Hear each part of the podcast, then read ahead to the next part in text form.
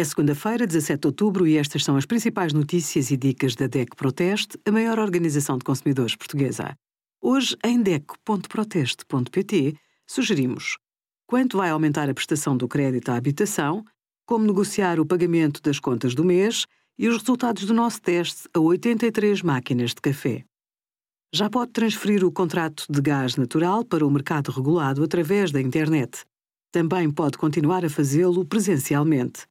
O processo de transferência é gratuito. De acordo com a lei publicada a 6 de setembro, a mudança não está sujeita à inspeção extraordinária, a menos que haja interrupção de fornecimento por motivos técnicos, fugas de gás ou alterações dos componentes da instalação. Para pedir a mudança para o mercado regulado, não precisa de anular o contrato de gás, nem deve fazê-lo.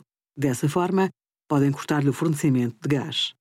Obrigada por acompanhar a DEC Proteste a contribuir para consumidores mais informados, participativos e exigentes. Visite o nosso site em deco.proteste.pt.